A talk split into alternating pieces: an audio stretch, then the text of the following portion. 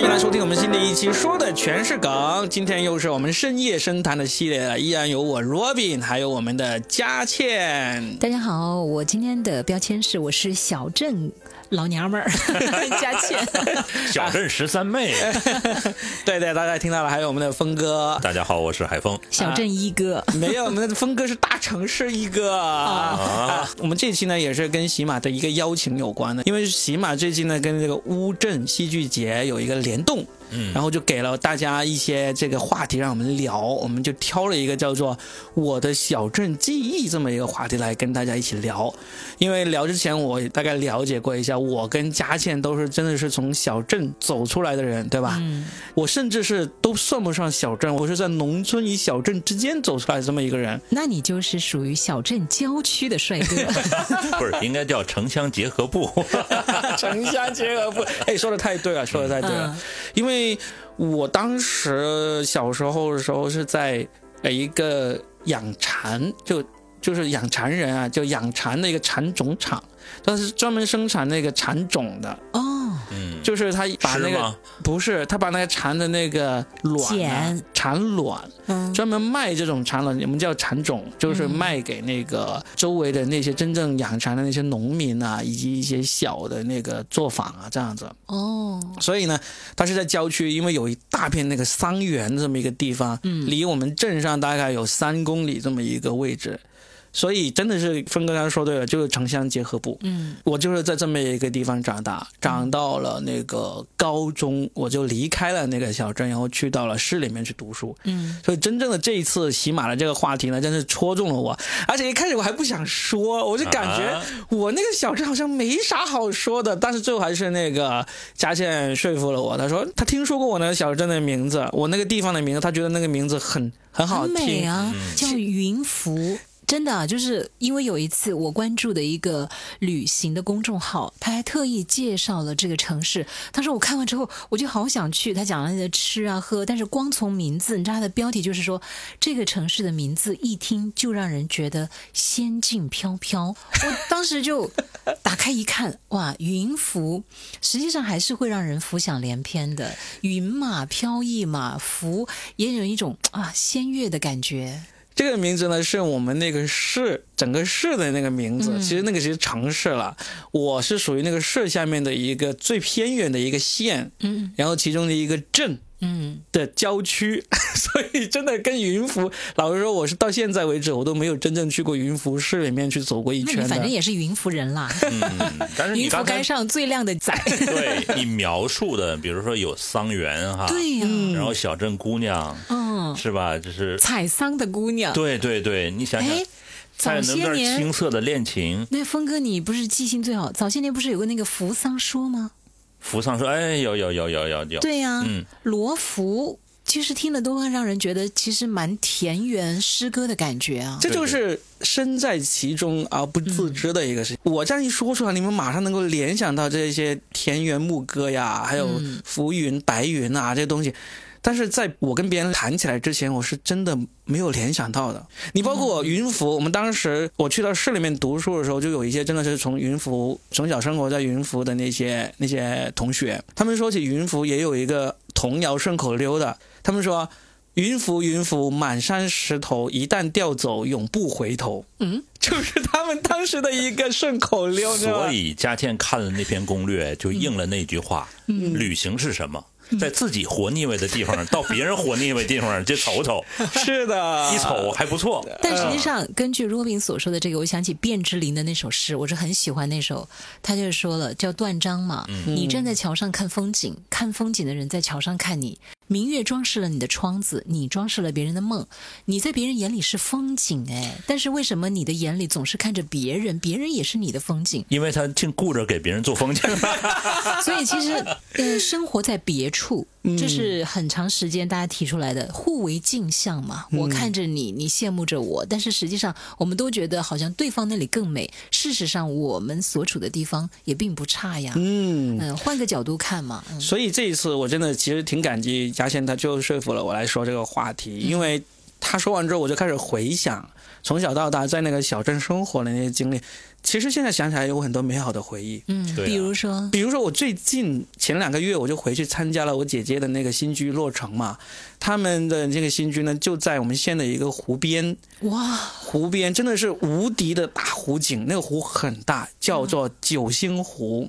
然后它的大阳台对着这九星湖，我当时用手机拍了个照片，拍的很漂亮，对着夕阳湖边这样拍的照片。独。栋湖边别墅，然后我拍完这个照片之后，我才想起来，这个九星湖原来以前就是我小时候游野泳的地方。嗯，就是我们现在已经变化很大了，它已经像一个城市那样子，有这个环湖的那种高层绿道，绿道啊、高层住宅啊这样子，独栋别墅啊都有了。但小时候这个九星湖都不叫九星湖，叫九塘，嗯，就一个池塘。嗯，那个酒塘呢，因为我说我家离这个镇上有三公里嘛，它大概刚好在中间，在一点五公里那个地方，它就是一个夏天雨水丰沛的时候，它会是一个湖那么大的一张塘，然后呢，那个干旱的时候呢，就露出来，其实就开始种农田的。哦，它就是干旱的时候，其实是一片农田。夏天水多的时候是一个湖，然后夏天的时候，我经常骑自行车经过那个湖的时候，就跟几个小伙伴就把自行车藏在那个路边的野草堆，然后就，因为它那个我们的公路是高于那个池塘很多的嘛，我们然后我们就开始穿过竹林，穿过芦苇丛。还，有竹林，对。芦苇丛，对。呀、我马上想起那个卧虎藏龙，是吧？真的是卧虎藏龙那样子，就是因为那个公路是在高很高的那个半山腰，然后呢，大概去到那个湖边，大概可能有三四百米，这个三百多米的都是一大片的竹林，我们要穿过这片竹林，然后呢，在竹林与这个湖之间是一大片的芦苇丛，我们就在芦苇丛里面脱得光光的，然后就跳到那个湖里面去游泳。每年那个湖都会淹死一些小孩，但是我们依然会去。哦，现在回想起来，感觉就是这个小镇记忆了。当年是没有这种感觉的，甚至到我前两个月回去的时候，我都没有想起来这个九星湖，就是当年我们差点可能会 差点变成水鬼、水水底的水草的这么一个危险的一个湖。它现在是一个长久的湖了吗？是一个长久的湖了。这个湖它其实挺神奇的，它其实是跟那个西江在底下通过地下河相连的。哦，所以呢，它永远不会溢出来。我不知道他是有经过治理啊什么，为什么当年他会就是在那个旱期的时候，它会变成这个农田？我也不知道为什么，它现在它永远的水都不会干。因为当年不太注重环保，现在青山绿水就是金山银山。我听那个 Robin 讲述刚才那一段，就是他穿过那个竹林啊，还有芦苇，然后跳到那个池塘里面去游泳。我想到了一个电影，哎，可能比较小众一点，但是嗯我瞬间就想起来，因为当时画面里面就是几个小男孩，然后就这样骑车，然后就到河里面去，他们发生的很多的往事和情感的纠葛。陈柏霖主演的电影《再见再也不见》，哦，哦这我看过这个片子。是不是？对对，再见再也不见。对不对？就是当时他们就跳到那个河里去游泳，嗯然后几个男孩之间发生的情欲戏。情欲戏啊！天 对呀哪，你有没有我没有。我我我再说一个关于跟这个池塘跟湖有关的，也是跟刚才跟我们说的这个桑园有关的。就是这个九星湖啊，这个酒塘就是在我家到这个镇上中间的一个地方嘛。然后在我家农场边上也有很多池塘，周边的农民承包这些池塘来养鱼的。我们那时候就特别渴望能够游泳，没有很好的游泳的地方，就跑到这些池塘里面去游。人家那种池塘呢是这样子，现在回想起来还是挺漂亮的。这塘基上就种那种木瓜呀、甘蔗呀，塘里面呢桑，基鱼塘，对，有点像桑基鱼塘那样子。然后呢，塘里面它就养鸭子。就养鱼和养鸭子，就是各种就有机的一个，就鸭子的那个粪又能够养鱼，然后呢很循环。很循环嗯，然后呢还给我们这小屁孩可以跳下去游泳，嗯就那时候不觉得脏啊，就跳下去游泳就都你们也在里面宣泄排泄，然后我现在想起来，就是最震撼的一件事情，就当时我们四个小伙伴，我和邻居家，他们是三姐妹，大姐，然后两个弟弟，你看，还是有姐妹啊。对对对，就是那个姐姐其实也比我，只是比我大一岁吧。就是那时候我们都是小学，就大家都是四个人，真的就是裸泳的下去。然后呢，就有一群小鸭子游过来，就是那种刚刚出生没多久那种鸭子，就完全不怕人的。Robin，你裸泳，一群小鸭子游过，然后你上回还说到你在游轮上裸泳，天上一只鸟飞过，你还要接着说吗？接着说，嗯有画面了，有画面了啊！那群小鸭子，他们做了什么孽呀？要来看你们裸泳。关键是那群小鸭子刚出生没多久，完全不怕人的那种，就游到我们身边，我们就开始一手抓起一只，然后扔到旁边的那个池塘去，就很坏的小孩子，就是完全。其实其实也没有把那些小鸭子给伤害到了，就抓起来扔过去，抓起来扔过去，一只一只的扔。嗯，然后那个人家养鸭的那个农民就发现了，就冲过来要抓我们，我们这四个人就爬起来抓起衣服就一路裸奔呐、就直接回到我们那个农场那个桑园呢，隔一条小河，那小河太小，我们游不了泳。然后就抓一片桑叶遮住那个最关键的一点。这个时候，哎，亚当和夏娃的画面都来了，是吗？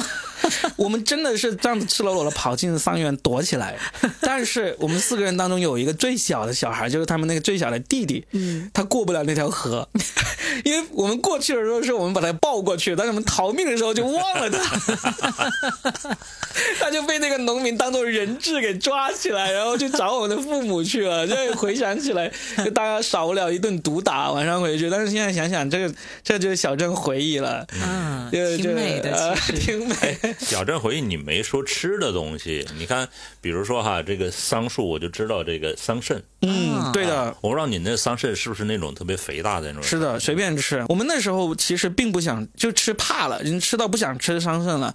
我们那时候最想吃的是什么呢？就是我们那个农场附近后面就是山了。嗯，我们到了山上去摘那个莲子，我不知道那个叫啥，呃，大概我知道那个东西，就熟了之后黑的、紫色的紫色的那种叫山莲子。上面有一层白白的，有点像葡萄那种那种是的，是霜的，一样的东西。是是对，对你，们说的是抛吗？反正各地叫法是不一样的。呃，我们叫莲子。那种大大的、圆圆的，是吧？有点像覆盆子，比覆盆子是的，是的，其实就是一种浆果。嗯我们那边有一种也有点像草莓，野生草莓的感觉，我们叫抛，五月抛。不是，不是不是草莓，另外一回事。它其实有点像那个蓝莓，红色的应该是，哦，对，我们那是红色的有点像蓝莓。好像我比你们都爱吃，我都知道。农业专家，峰哥，其实这样想起来，最像最像蓝莓，最像蓝莓，就是这么，我们就跑到没有吃过那个，没有好吃吗？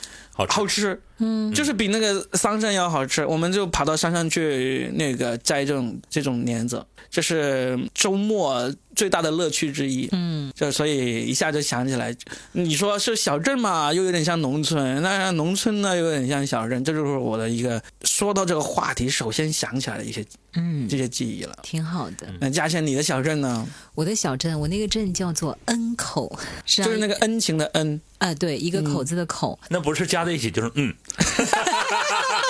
对呀、嗯嗯嗯嗯，一个来说对了就嗯嗯。然后那个时候有一个恩口煤矿，我爸爸就是那个恩口煤矿的工人，哦所以呢，我妈妈也在那个恩口小学当老师。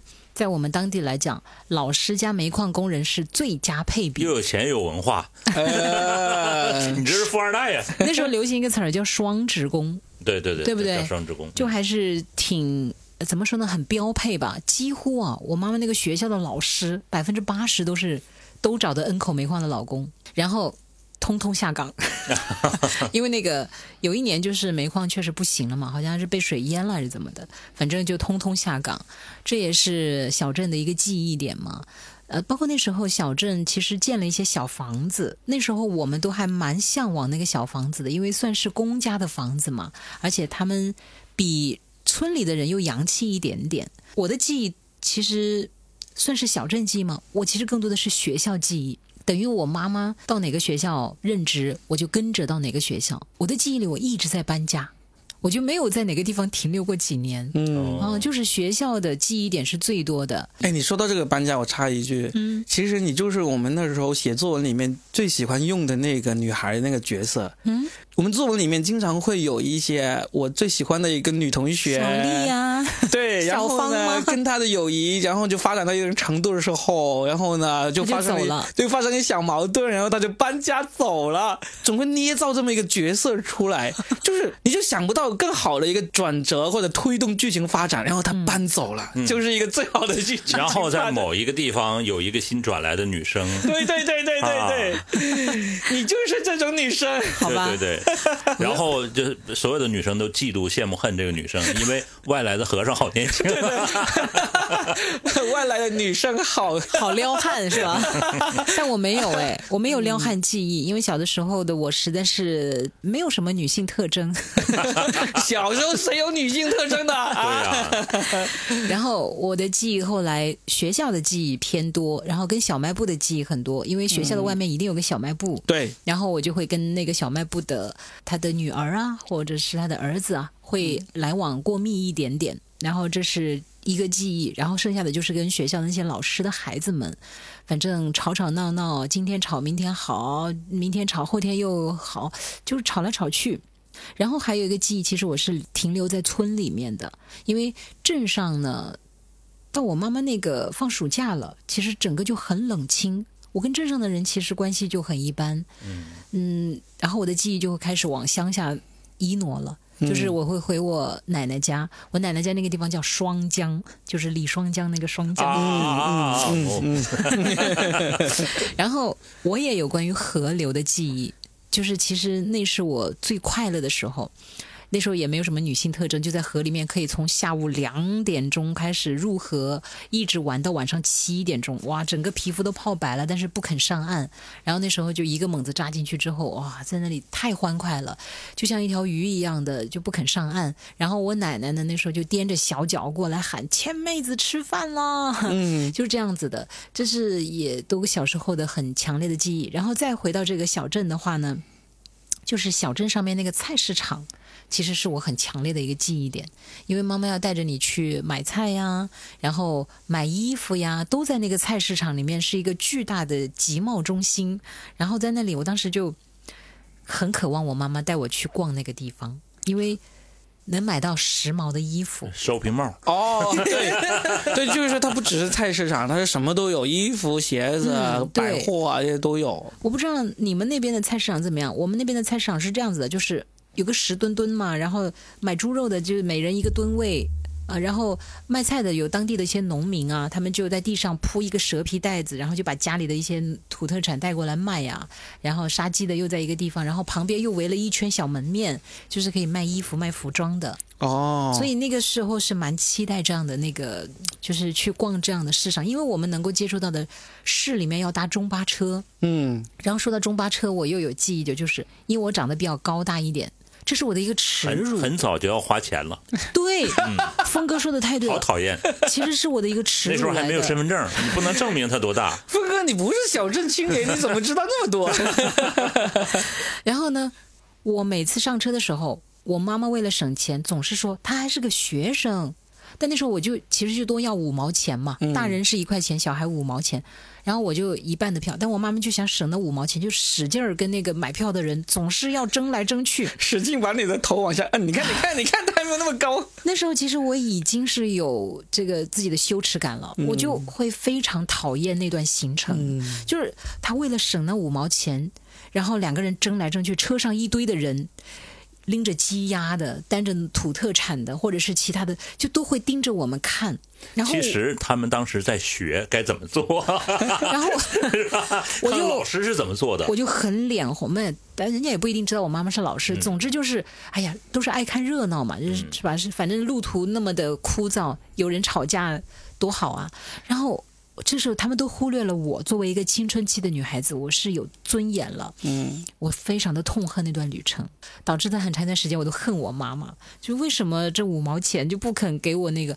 我确实比同龄的孩子就是要高一点，就是说那个买票的，就是说他哪像个学生啊，他就是很高了呀，或者说他就比一般的学生要高，他这个五毛钱就得出。反正那个是我记忆很深刻的一个点。嗯，嗯，其实这是第一次向现实低头哈，就是当然那是母亲低头，但是当时我们是不理解的。嗯，就是这个其实是有，在我生活的那个时候都是有的，都是有的哦对对，很正常。当然长大了是能理解了，理解父母当时是为了省钱，为了节约。那五毛钱可能会给你买点零食或其他的东西。嗯，对，或者有其他的用途。对对所以那时候还盼着的是什么呢？在那个学校里面，我盼着的是我的大舅，大舅来看我，不是二舅。嗯但是跟二舅也有点关系，待会儿讲。我大舅那时候如果来看我妈妈的话，就一定会带我去买糖吃。哇，那时候特别喜欢吃那个冬瓜糖，就是学校小卖部那个冬瓜糖，嗯是真的好喜欢吃。大舅一来好奢侈，能买个几块钱，那真是，所以大舅给我的印象也非常好。然后说到二舅呢，就是我那时候呃在课余时间会跟着我那些同学啊，去他们的那些村里的家里面。其实我相对来讲还挺洋气的了，住在学校里呢，他们是住在村里面，我就跟着他们去村里面去他们玩儿，一起去采金银花。啊，金银花，金银花是可以，入药嘛，就可以卖钱对对对。然后我那时候我记得我卖了一块四毛钱，卖了一块四毛钱是很大一笔零花钱。你想买个票才五毛钱，然后我就交给我妈妈。后来有一次跟我妈妈吵架了，我就气势汹汹的说。把我的钱还给我，我要离家出走。你还要感觉像张震岳那首歌是吧？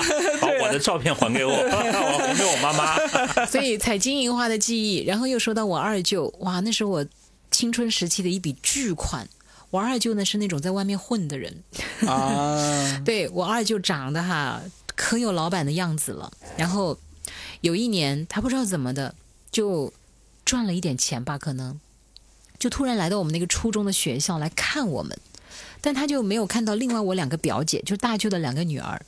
然后他就找到了我，就说：“我来看看你们，啊，路过了啊，没给你们买什么，来，每人拿十块钱，剩下的钱你交给那个两个姐姐。”我当时揣着那个三十块钱，我的心都快跳出来了。感觉就像那个，我记得贾樟柯那电影《小五 》，去显摆自己，然后给这个自己的这个亲属的小孩钱，对然后我显摆自己有钱了哈。我揣着那个钱，我当时真的，我我整个人，我的心都快跳出来了。后来在很长很长一段时间里面，二舅在我的心目当中就是像英雄一样的高大，对，有三十块钱的高度，对，相当于现在三万块的高度。然后我的大舅也是，就形象特别的高大。但是后来，呃，有一年我妈妈就二一九年吧，我妈妈生病了啊、然后呢是得的是那个胃癌，还好是早期。然后我的大舅和二舅就过来看他们。时光一下子过去了，差不多十几年，我现在自己也成了一个妈妈了。然后突然之间看到这三个人哦，他们相聚，然后他们相聚的时候，我大舅也哭，然后我二舅也哭，就是看到我妈妈受罪嘛，做手术，我一下子觉得他们怎么变成了小孩儿，嗯，我变成了大人，因为我在旁边更坚强。然后我的大舅曾经在我心目中带着我去买冬瓜糖，会把我架在他肩上，他一下子变成了一个老头儿，背有些驼了。然后我二舅曾经是给我巨款的那个纯爷们儿大老板，现在变成了一个也有些可怜的。每天要靠很多药片来维持生命的一个人，嗯，就是那一刻其实特别的心酸，你知道吗？连我妈妈曾经那么坚强的一个女人，可以跟售票员一直吵到天荒地老，不是，关键是最后那 五毛钱没给，那啊，厉害，我妈牛吧？厉害，所以我一直脸红到就是下车，而且我巴不得快点下车，我甚至想中途跳车，你知道吗？但是跳不出去。多年之后再回头来看，我妈也成了一个可怜的。需要我去照顾的像小孩一样的女人，就是时光荏苒，然后讲回来这些小镇记忆。对对对对，真的是有很多的感慨啊！我跟你讲，嗯，你们还没哭吗？哎，已经已经 眼泪哭了在眼眶里了。但是呢，我们的大城市人呢，我们听一听大城市长大的峰哥啊，开玩笑啦。其实嗯，呃，我的出生地和我的成长地是不一样的。嗯我出生地呢是在吉林省，嗯在那个省会的城市，在长春出生的。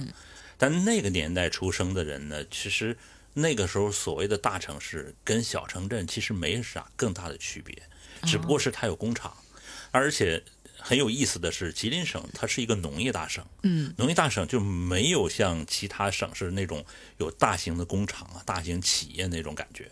它农业大省其实就是跟小城镇是差不多的。但是峰哥，我跟你讲，你知道那时候我们最期待和什么样的男孩去搭讪吗？嗯，厂里的男孩，厂里的厂矿子弟在我们当时是很吃香的。因为厂里面相当于是一个小社会，什么都有，而且甚至他们还有厂里的小学，我们觉得可洋气了，因为他们就在厂里面可以相当于那种地位，像现在北京的什么大院子弟一样的，啊当然是不可同日而语了。但是就是说，反正那时候觉得他们是一帮很洋气的那个孩子啊，觉得那些男孩特洋气，都不搭理我们这些人的。说了出生地，因为出生地那小，你没有什么更多的记忆。那我、我成长的城市呢，是在辽宁的，这么说能算是第四三线城市吗？嗯，因为辽宁辽 A 是沈阳，辽 B 是大连，辽 C 是鞍山，就是现在相当于广东的珠海，嗯啊，就是粤 C 哈。嗯那呃，鞍山这样的城市呢很有意思，它相对来说比较独立。怎么独立呢？因为它是依依这个钢厂所建的。哦，当时鞍钢，对鞍钢要比这个鞍山要有名。就是提起鞍钢，咱们知道啊，那地方在在鞍山。嗯，那很早其实就有那么大型的厂。嗯，当时叫双钢职工。哦什么叫双钢？就是双鞍钢的职工。对，哦哇那时候了不得福利非常好啊。对对对，嗯然后呃有那么一个大型的厂，但是我小的时候我几乎就我没去过鞍钢啊，就没去过那个厂。就是你这是双安职工的子弟，但是我不是，我不是，啊。我父母都不是都不是鞍钢。那你为什么会去那那个城市成长？呃，那很正常啊，不一定那个城市所有的城市人都是那个厂子的人，嗯还需要市政啊，还需要什么医疗啊等等的这些教师啊等等等等啊，它是有不同的一个组成。那他们跟你的记忆点是？跟我的记忆点是很有意思，我们那个城市分铁东和铁西两个，铁东和铁西两个区，嗯怎么分呢？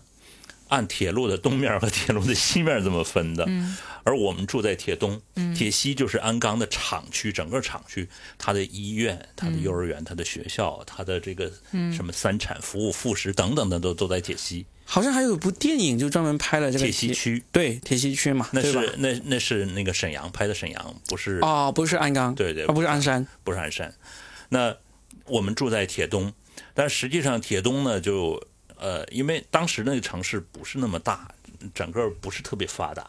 其实你要说呃，比一个县城大，应该比县城大，它是地级市。嗯。但是你要说呃，像现在城市的规模，那实在是一个微不足道的一个小地方。那我就在那儿长大，然后到了高中毕业，然后考大学出来。实际上，你们说的小镇的这种记忆呢，我我想是就是人的心理的这种呃地域概念的逐渐的扩大。你小的时候，其实我还是拿它当一个小城市来来看的，当然不像你们说的那种小城镇啊，从这个镇东头喊一嗓子，镇西头能听得到。没有，我们那镇比你想象的大一点。你看，你看，你看，现在在村东头喊村，村西头是听不见的。开开玩笑了，就是你看文学作品就是这样，嗯整个镇上的人你所有人都认识，东家长西家短你都认识。我我的心里的这种小镇的概念是这样的，对，包括现在这次喜马要做的这个跟西乌镇戏剧节联动的这个活动，就乌镇，我是也是分两个地方啊。也是分两个地方的。嗯你去过乌镇是吧？就是我原来连线过一个在乌镇旅游的人，我没有去过乌镇，但是我感觉乌镇的那个大小可能就跟刚才峰哥说的那种差的不是太远。对我觉得应该他有开发了新的吧。嗯对，那那是后来开发的，对。就是那个年代的时候，我觉得就呃心目中的小镇是那样的小镇，而我、嗯。我们不是，但是我们是分一个区域一个区域的，在附近的这些人，比如说这个呃邻居啊，包括附近一点人，我们都是互相认识的。嗯，那呃，我的小镇，我的这个生活记忆就是和这附近的人是有各种各样的关系的。嗯，附近有很多跟我同龄的人，我们旁边是，现在可以很自豪的说，是当时东北三省最大的一家公园儿就是你不敢想象，就是说公园会有那么大。它那个公园包括两座山哦，啊、都包括进去。那公园为什么大？有游乐区，还有动物园你想想，在东北那样的城市有动物园儿那可能只有什么大连呐、啊，哦然后或者是再往那个再往平原去，往北京、河北那边去。那你们那就是很多小镇的青年们节假日才可以去得起的地方了。呃，对，在五一节十一节的时候，那三天，我的天呐，旁边就是嗯，就是很多那个大巴车会停在那儿，然后会有那样的记忆。我还记得我们家邻居就卖白开水，嗯，卖一块钱一杯的白开水，哇，他都能发赚翻了，真的赚翻了啊！啊，一块钱一杯的白开水，对呀、对呀、就是最早的那个土味矿泉水。差 差不多差不多，因为我们那个城市那个水非常好，是地下水，哦，就是呃，就煮出来那个水是甜的，现在想是甜的。嗯，然后对我的我的记忆就是在那个公园当中，跟我的那些小伙伴儿，那公园里有湖，嗯，然后有那个游乐设施，比如滑梯呀、秋千呐、等等等等这种各种各样的这种东西，然后这边有动物园。有熊，有狼。你看，这个就是跟我们小镇不一样的地方。嗯，他刚才说的这几样都是我们小镇上不会有的。我们有的都是野猫、耗子、鸭，你的是鸭子。鸭子特别多。但是我们的活动区域仅在这个地方，就是因为更远的地方就不会去的。因为后后来上学的时候骑自行车啊，可能才更远的地方。我最最远的一次啊，在我学生时代，大概现在我那天拿那个高德地图看了一下，大概骑了三十几公里到另外一个地方去购买一种水果，那是我去过最远的地方。嗯，那小的时候到初中以前，其实我就是在很小的一个范围内生活的，挺好的。留下了众多的记忆。嗯，然后槐树啊，包括我刚才为什么问若斌那个桑树的事儿，嗯，因为就在那个公园里有那么十几棵桑树，那是我们的宝藏，嗯，就是到时间我们就会去摘桑叶。摘桑葚，哦，就是它的果实，然后在树上躲着看谈恋爱，然后做那些不可描述的事情。也不敢太做，就是拉拉手，这个亲个脑门儿什么的，就这青种。脑门，你脑门热不热？我来亲一下。你的脑门看起来有点干。你脑门看起来有点傻。所以那个年代就就只是这样的一个记忆。那说的就是你你的心没那么大，因为在地理这个课上你会他是学。城市少年，你看，我们这个是小镇记忆嘛，也不一定局限于我们自己。真的是出生长大走出来那个小镇，嗯，那你成年之后，或者说你去旅游，去看到别的地方的小镇，也可以成为我们的记忆的，嗯，包括国外嘛，对不对？刚才峰哥好像就有说到过，其实对于你来说，小镇的那种想象，就是那种村头村尾，也不叫村，就镇头镇尾都是大家都认识的那种，嗯好像你在国外有遇到过这样的一个小镇，是丹不是？麦，对对，啊去去北欧的时候，嗯丹麦有这样的地方，然后我就很羡慕。怎么羡慕呢？就遇到几个人，当时租了自行车，然后就可以到处去。遇到一个嗯、呃大概六十岁左右的一个女性，然后她看我们这个汽车就漫无目的，就上来问，问什么意思呢？就是问我们需不需要帮助，因为就是这个地方就其实一共没多大，就是你想去的那些地方，比如码头啊，比如说这个海滩呐、等等的这些地方，他可以给你指路，他主动跟你打招呼。我用对因为你们几个都是中国人嘛，是吧？对对对对，然后就是他主动会打招呼，当时我就我就觉得很温暖。一是这个，二一个就我去码头的时候，去租这个自行车的时候，然后应该是小镇的警察，他没穿警服，他大概的意思就是说这儿的治安是我来负责。嗯，然后他就给我们指。然后指了之后呢，他没跟我们一起走，我不知道是外国人习惯还是怎么回事儿哈，就是他远远的走，远远我们互相都能看到。然后我去到那个租车的地方，居然还看到他，他就示意我就是就是这个地方，就远远的他他一直这也不是追着你哈，就是反正远远的总是要告诉你你能到那个位置，嗯，这是第二个第二个感受。然后还有一个就是呃第三个感受就是吃东西很有意思。它它是有有时有时间的，不是二十四小时，不是不是二十四小时，就不是说非饭饭口的时间会有会有营业。然后那个人就很有意思，他就拿出了应该是他给自己预留的三三三文治。他说这个东西是可以可以吃的，因为我们不在营业时间。哦，对，我就说这样的小镇就是太可爱了，你知道吧？嗯就是你永远会遇到这种主动的跟你打招呼、热心帮助你的人。我相信他们之间都是互相认识，因为很小。我觉得因为是那会儿你长得挺帅吧，也不是啊，也不是啊，我就比现在帅一点，比现在年轻一点。嗯，我觉得听他讲的时候，我你知道我脑海里想的是哪个小镇吗？是一部电影里面的小镇，诺丁山。哦哦，那个感觉像城市了吧？不也算是就是大明星嘛，去到一个小镇上面去度假嘛，然后跟当地的一个书店的老板休格兰特扮演的那个帅帅的书店老板发生的爱情故事嘛？嗯我能想到的是那个，因为当时他整个也就是骑自行车呀，很小的一个地方。对你说到这个，我就其实我想对比一下国外小镇跟我们中国小镇的一些区别啊。嗯，因为其实峰哥说的那种小镇，包括你说的诺丁山这样的小镇，其实我都有去过。嗯我是风景宜人的地方。对，就是其实我们中国的小镇风景也很漂亮，这些其实都是有共同点的。但是有有几个我发现是，至少我刚才想到一个是特别明显不一样的地方。现在刚才你说完诺丁山之后，我又发现第二个了，嗯，就是第一个。我们国家的小镇和这个国外的小镇，但是有个最大的不同地方，就是我们的小镇没有那种小酒馆。哦，嗯，你有没有发现？就因为酒鬼才会发现小酒馆。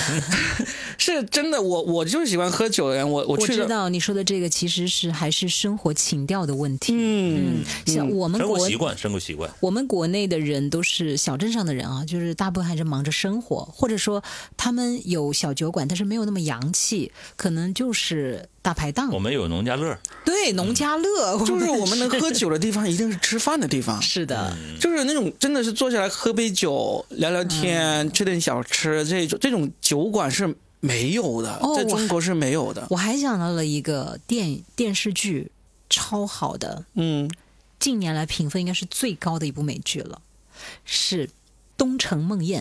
嗯讲述的就是一个小镇上发生的命案，就是那个梅尔，就是我们的 Ruth 所扮演的那个角色，她在里面演一个女警，哇，你们一定要去看这个，这是凯特温斯莱特，她本来演技已经很棒，这是她这些年来奉献的最高级的一个表演了。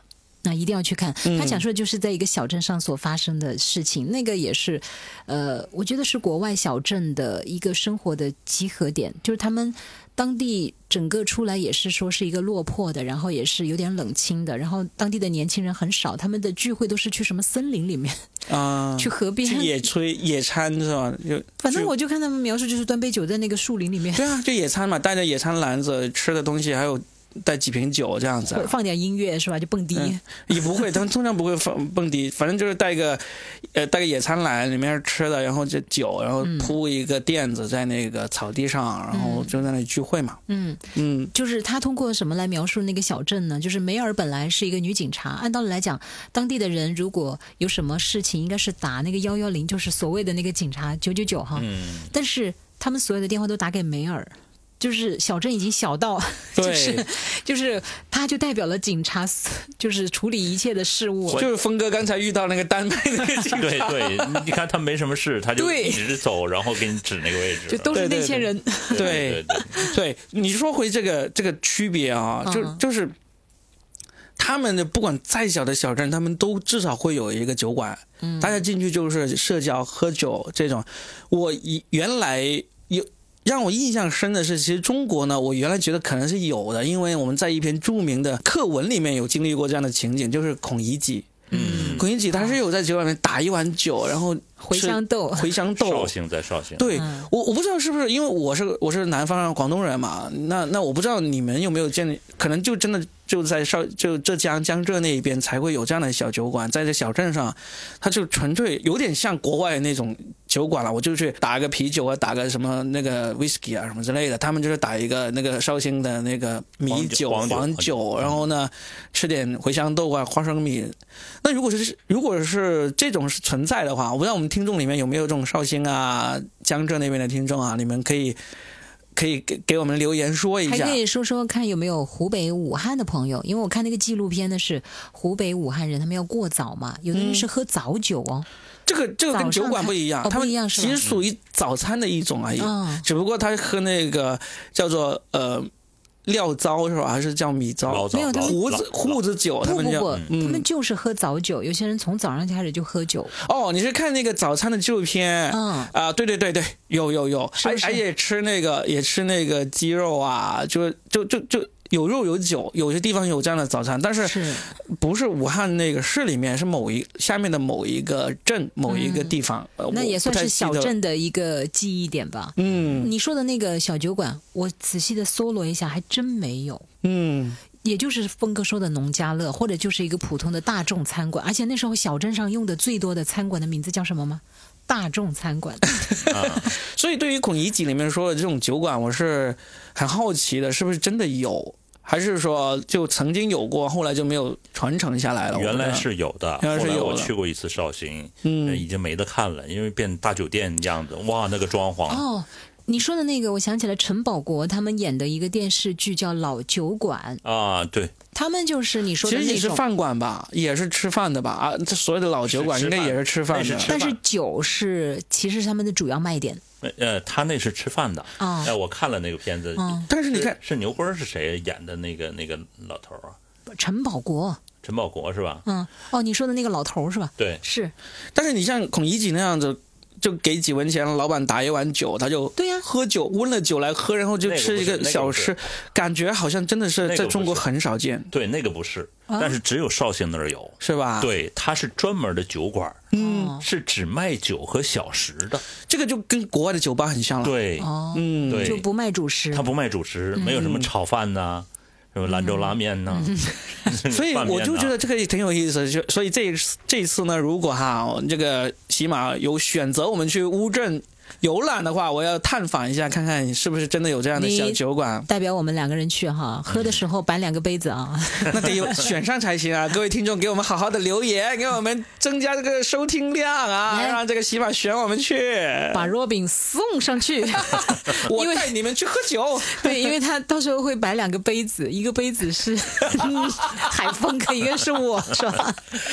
然后到时候我们把我们把我们俩的彩色照片发给你，好啊，好啊。可以视频的嘛，是吧？对呀、云喝酒。对啊，云喝酒现在可流行了啊！哎，说回这个对比，还有一个，我也是觉得小镇国外那种小镇它会有，但是在我们这边，我至少我记忆所及，或者说我所认知的，好像都没有。就是你刚才在说到诺丁山那个地方，嗯，书店书店，哦我哦们小镇上好像真的是哦，我们小镇有哎，有的是那个新华书店嘛，对不对？不是新华书店，通常要到市里才有的。嗯，呃，小镇我记忆里面还真有一位，他就是戴着。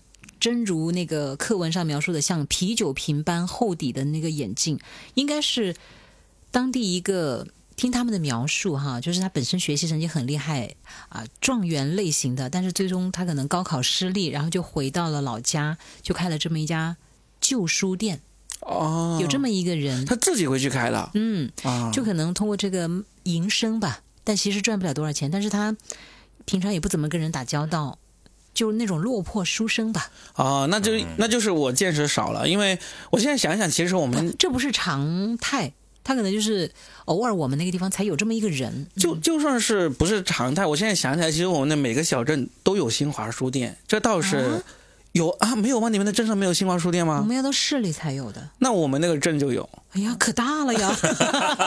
但是我们那个镇没有公交车，没有新公交车，没有公交车，就是我们那时候住在这个镇附近的人，呃，就是周边的城乡结合部甚至农村的人，他们要到镇里面去赶集啊，或者说要要要到镇里面去买东西呢，他就是要么就是骑那个自行车，嗯，要么就是就是骑牛。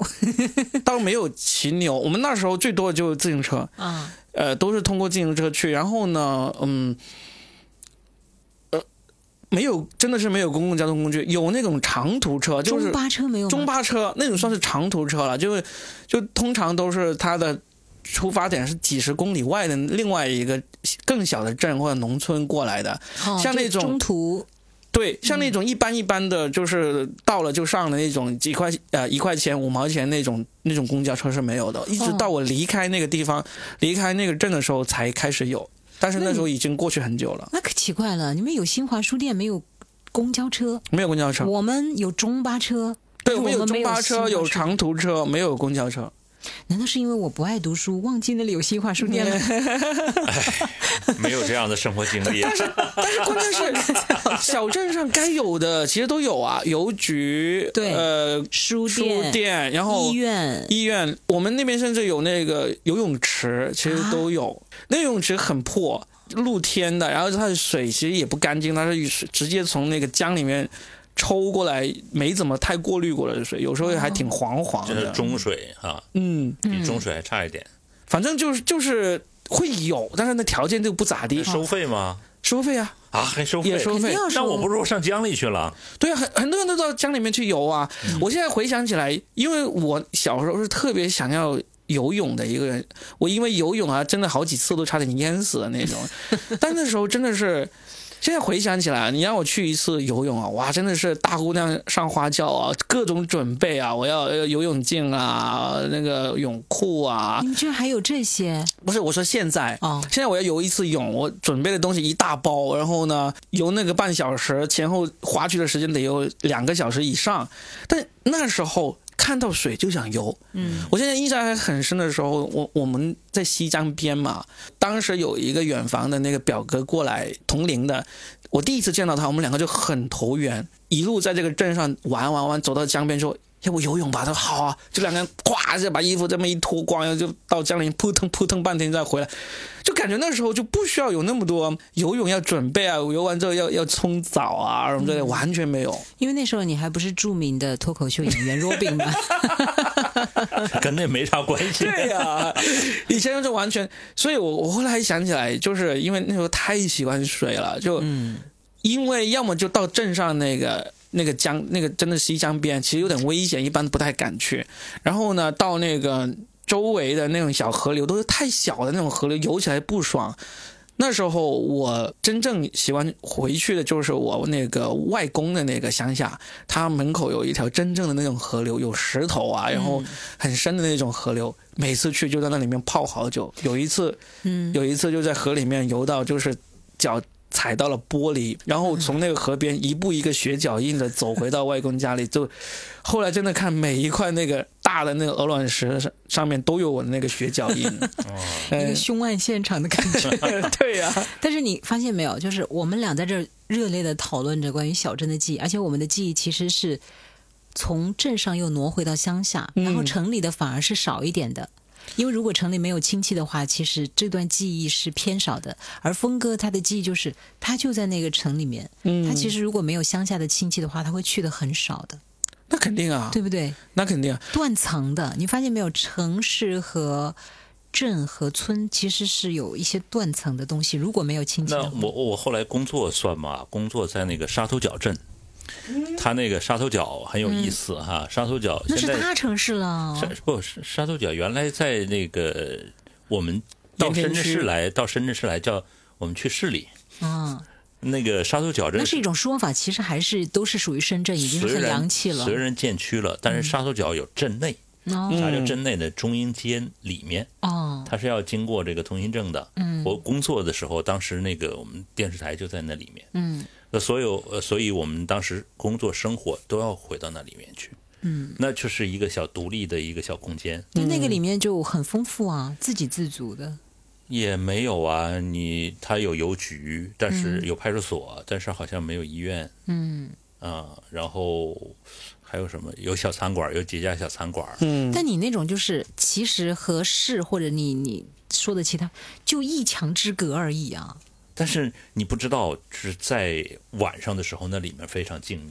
哦，对，对其实小镇有一个回忆，就是他夜生活是特别少的，夜生活。对，哦就基本上晚上你就跟农村也差的不是太多。我想起来这两年又很红的一部韩国电视剧，叫《我的解放日志》，他们都说是很丧的一部 一部剧。我看了一下，就是一家几口几姊妹的事，几姊妹的工作和生活，他们就是这样。他们工作好像是在城里面，然后要搭地铁，然后还要搭完地铁还要坐什么车才能回到他们的家？他们家就在那种村里面的感觉，还有嗯越过那个农田。他们到了晚上就是几个年轻人在那喝酒，嗯，然后他们就是安静到 啥都没有。是的，是的，其实也是一也是一样。包括峰哥刚才说到沙沙头角镇，你们到晚上你们有有什呃，么？看电视啊，对啊，就啊就你在农村也是看电视，在镇上也是看电视。喽，本港台对喽，，那那是最方便但收到的他们。那个其实还是蛮方便的，嗯他只是说，呃，看上去是很安静，但实际上内心世界是很丰富的呀。他能接收到的信息其实还是很洋气的，还是城市化的。嗯，对不对？对，嗯但是就是那是二十年前了，嗯二十几年前了，嗯就是那个时候好像夜生活还没这么发达，嗯因为你在盐田夜生活也没那么发达我。感觉你那时候可能还没有我们那个镇上的夜生活那么发达。我们那时候镇上的夜生活还是是吗发达的。？我刚刚才说镇上没什么夜生活，你你们有什么？你们那时候那个就是唱卡拉 OK 呀、五块钱一首啊。哦，你说没有小酒馆，那就是大排档嘛，五块钱一手，嗯很洋气的。还有，如果要是运气好的话，遇上那个白喜事，还 还能吃席是吧？不是他们会放电影啊，会请戏班子过来啊。哦，反倒还镇上的人就挺热闹的呢，就提早就开始洗好澡啊，带好东西去看戏、看电影所以这样子其实又是我的记忆给记差了。啊，你刚才说的这些，我想起来镇上其实也都有。是不是啊？我记差是因为我住的那个地方离镇有三公里，这个农场是晚上就跟农村一样，没有什么别的夜生活。嗯，我们就是当时年纪小，就一帮小孩晚上就出来打打闹闹、捉迷藏啊、玩游戏啊，其实也跟在农村也差不多。嗯。但是你刚才说到这些，其实我镇里面那些同学，是有的？他们是有的，对呀。有卡拉 OK，嗯。有这种大排档，是的。嗯是的，是的，啊还有光但是应该有这样的故事啊，比如看完电影。然后要穿过一片坟地才回到家，跟一个女孩子，她紧紧攥住你的手，手里都出了汗，然后最后对发现两个人就是 发现其实有第三个人，你说到坟地这个事情，我妈特别有发言权。我小时候那种胆子是特别大，嗯就是我们就是我住的地方离镇上有三公里，其中就会经过一段叫做乱葬岗，啊，我会跑到上面去玩，啊，然后呢去找那些刚刚下葬的人，他们不是摆了很多祭品在上面，看有什么好玩的东西。我的天哪！就是我那时候其实有一种朴素的《盗墓笔记》那种感觉啊，就感觉能里面会有宝藏，会有宝物那种。你多大那时候？就是大概是读三年级的时候吧，嗯因为我是从那个三年级开始可以自己骑自行车去上学了。嗯三年级之前都只能我两个姐姐送我。嗯当我开始可以自己骑自行车之后，我就开始野了，就是带着几个小伙伴，因为我都是那种孩子王嘛，就带着几个小跟班，就特意挑那种不走公路啊，走山路。嗯，我每天都很早出门，就是为了可以多走一些不寻常的路，回到学校。美特斯邦对，威美特斯邦威那种 山路上面就很多坟嘛，然后特别还有一个就是乱葬岗，就真的会在各个坟之间骑着车冲过去，从坟头上就是那个坟坟头飞跃过，不对是，你是在坟头蹦迪？对，就就是因为我们骑的都是那种小破自行车，但是那时候真的很考。就那种车技其实挺厉害的，就是大撒把，两只手张开骑车呀，或者说有个坡啊，整个把车头抬起来，然后就飞过去那种，就一个坟头之间飞到另一个坟头，这种事情都有做过，非常狠。这种记忆我觉得应该是没有多少人会有的，但是我现在想起来，真的一点一点被你就是引出来我那时候 深藏的记忆了。这种记忆真的是现在想想好可怕，真是好可怕。就有一次我还想起来，有一次就是。去那个坟上，有人就是刚刚下葬没多久，留了一把很好看的伞在那里，我还带回家去了。妈呀，你每讲的一个点都是在 《鬼吹灯》里面，对呀都很有关键点哎，的。罗宾，你后面是谁？不要吓我，我在想，我那不是有把伞吗？关键是，有两把。重点是什么呢？重点是那个 Robin 当时，就是你在坟头上这么拐来拐去，你是不是想着其中有一座是就 是为你准备的？因为小孩小孩子真的是就是天不怕地不怕，真的是天不怕地不怕，那那太恐怖了。但我也想起我的那个天不怕地不怕，就是我们那个镇上啊，我那时候特别喜欢去的一个地方是一家诊所。嗯，我们那里有一个诊所是专门看蛇医的诊所，蛇医被蛇咬伤的。啊，哇，那是我当时很向往的一个地方，因为你很向往？被蛇咬？不是 不是，他是好吃，纸包蛇路。就是因为那时候对蛇是很很喜欢的，又害怕又喜欢，你知道吗？嗯我觉得蛇是很漂亮，当然很神秘，也很恐怖。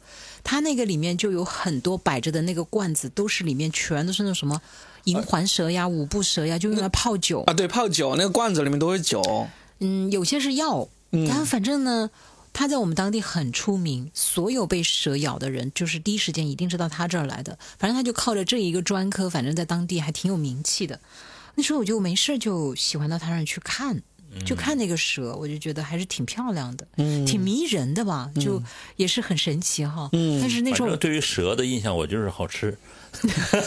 哎，你作为一个东北人，吃蛇这个经历会多吗？我感觉好像吃蛇就没有只是在广东。从小的家里的教育，有几种东西是不能吃的。第一就是蛇，那你干嘛说看到蛇就觉得好吃呢？呃，我后来到了广东之后，啊，对，因为就是你看你你想学粤语，然后想学这个广东的这个饮食习惯，你什么都得适应嘛。结果一吃，哎，真的好吃。你吃就吃，跟学粤语有毛关系？我跟你说，绝大部分广东人都不吃蛇的。融入嘛，找借口嘛。广东人不吃蛇，绝大部分都不吃，吃的都是那些老饕，就是那些那些饕喜欢本身就很喜欢吃东西的人。这边是做什么呀？蛇羹吗？对啊，呃，我听过的是蛇羹叫叫纸包蛇露，对，蛇露就是那个就是就是蛇段儿。对一段一段的，然后用那个椒盐来来炒啊，或者用那个纸包用盐焗啊这样子。我们当地也有，有一段时间不知道为什么是从哪里来的风气，难道是从广东来的吗？特别流行吃蛇，嗯，就是如果谁能请你吃饭的时候桌上是有蛇，那就是一顿大餐了，因为一个蛇光就一百多，你要知道我们当时的工资也才那么一两千呢。我当时我也跟他们吃了好多，然后是用那个牙签把它串起来，是不是？是那样吃吗？嗯、不是，我们那个是青椒焖蛇，做法不一样。嗯我们就是青椒焖蛇。嗯，但是我有一次，以前我其实也不怎么怕的，我其实对蛇一直都是很迷恋的，我不知道为什么，我又害怕又迷恋。然后呢，嗯。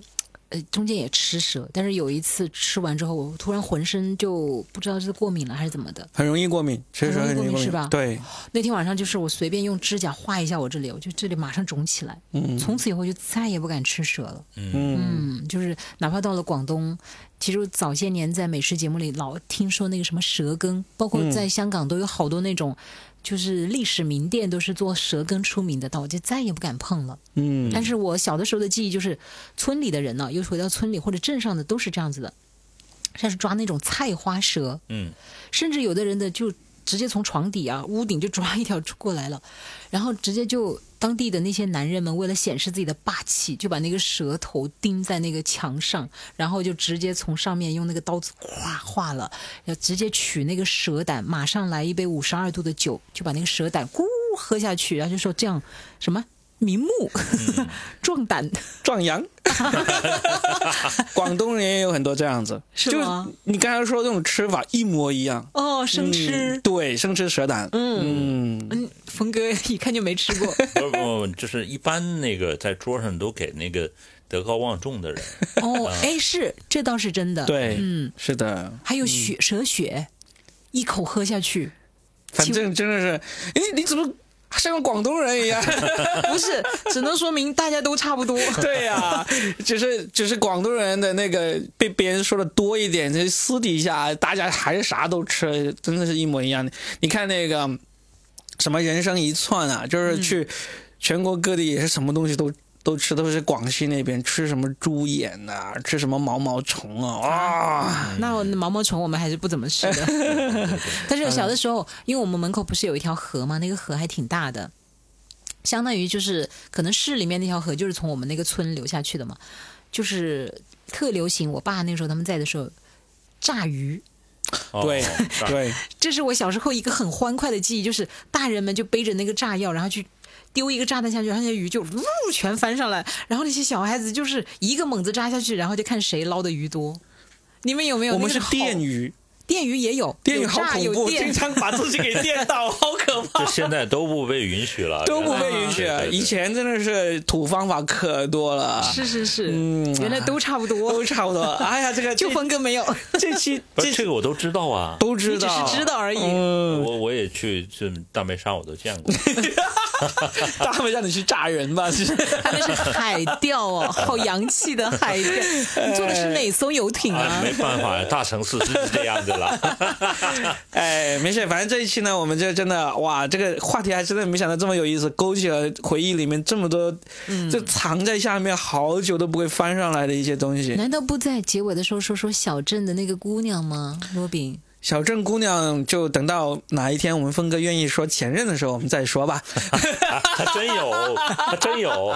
我有肯，定有啦我，我跟你讲，你们不愿意说没关系，我结尾浪漫一下，你是不是要结束了、差不多了，已经一个多小时了。o k 我一定要说，嗯因为我就是那个男孩儿啊、是我的那个同学，他呢那时候是城里面的，他城里面呢，他们家那里有门面，就在相当于从市从我们那个地方。镇上坐中巴车坐到城里，过了一座桥，就相当于进入了市里。那有条老街，他们家在那儿是有个门面的。然后呢，都是挺有钱的。那时候我都觉得我还是挺喜欢他，他就不知道因为什么，可能是学习成绩不好还是叛逆，反正就被弄到我们这个镇上来读书了。因为我们镇上好像考学率还挺高的嘛。哎呀，后来是怎么呢？一开始本来看他没什么，但后来毕业了以后，他去当兵去了。呃，我也就后来进了我们电台工作。有一年，他还老给我写信，给我寄照片，但是我一直都没觉得有什么。突然有一年，情人节的时候，他给我打电话，他那时候退伍回来了，他给我打电话说你在干嘛呢？那时候我不是近视眼，叫我四眼猫，四眼猫你在干嘛呢？我说今没在干嘛，就跟我的同事在一起。今天过节，你没有过情人节吗？我说过什么鬼情人节？没有情人。他说一定会有，没有人给你送花吗？我说没有没有。他说一定会有的，你回去就会有的。然后那时候我已经租了一个小房子，他知道我住在哪儿。后来我回去的时候，在门上看到三朵玫瑰花，哇哦，用那个小铁丝缠起来。等一下，哎是此时应该有两首歌，一个是刘若英的《我曾经爱过一个男孩》，另外一个是小芳。不是小倩吗？哦，我我还有有印象，你之前在呃另外的那个某一期播客里面有讲过这个故事。对啊，因为就给我留下了很浪漫的一个回忆啊。我怎么记得你当时好像不解风情啊？是啊，因为当时我没有意识到他会喜欢我，我那时候没有什么女性觉醒，嗯 我觉得都是哥们儿，啊，都是兄弟。只是多年之后回忆起来，其实这是一个很让人暖心的举动。结果我跟他后来也没什么啊，嗯真的没什么。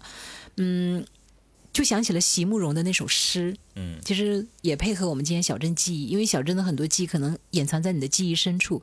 就像他那首诗说，年轻的时候，如果你爱过一个人，一定要温柔的对待他。我觉得，如果你年轻的时候你在小镇上有过这样一些回忆，可能多年之后你回想起来也是心头还是觉得蛮开心，心头一暖。就像年轻时候，也许你并不懂爱的时候，被人这么温柔的对待过，哪怕你们之间没什么，但多年之后回忆起来，都觉得还是心头一暖吧，嗯，嗯是的，就是一种美好的回忆嘛。是的，是的，我就把这一部分的回忆先藏起来啊。他们俩死都不说这一段。同 那个正在收听节目的朋友们，特别是那个哈哈呢啊。他上次是说要说前任的话题，我跟你讲啊，我说了好多遍，不下五遍，他们俩就是不肯退步，就是不肯交枪。我肯的，就关键是没有啊，这我我我可以说，因为海峰哥不说，那我也就男人要就是 man help man 嘛。什么就是狼狈为奸，什么 man have man，男人何苦为难男人？对呀、我就是要为难你们两个人。我跟你讲，他们俩的前任真的故事可多可多了。好吧，那么这期的小镇记忆呢，就愉快的、美好的回忆到这了。也希望各位听众在留言里面跟我们分享一下你们的小镇故事。就是我们其实说的哇，还挺齐情的哈，什么什么，主要是你的在坟头 那个比较齐秦。坟头蹦自行车，还有就是那个什么罗勇跟小鸭子，还有你不是，我只是记得他跟林家的姐姐。你没听吗？他跟邻家的姐姐一。起裸泳啊！对呀、四个人嘛。哎呀，我就光记得那个，鸭子了，那不注意听呢。对鸭子印象比较深刻。好吧，好吧，好吧，分享一下你们的故事哈，然后希望在评论里面看到你们的有趣的故事。那我们这期就聊到这儿，好，OK，拜拜。拜拜。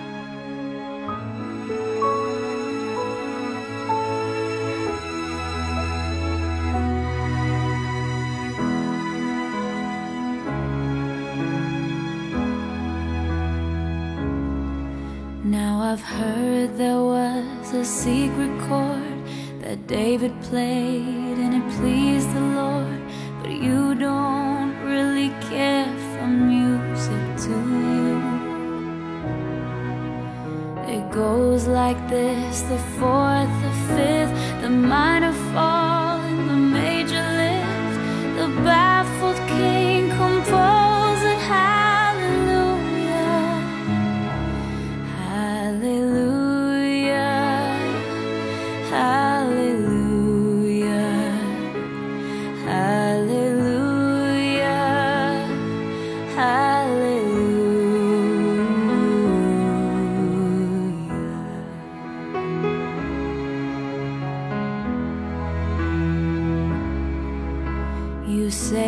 took the name in vain. I don't even know the name, but if I did, well, really, what's it to you? There's a blaze of light in every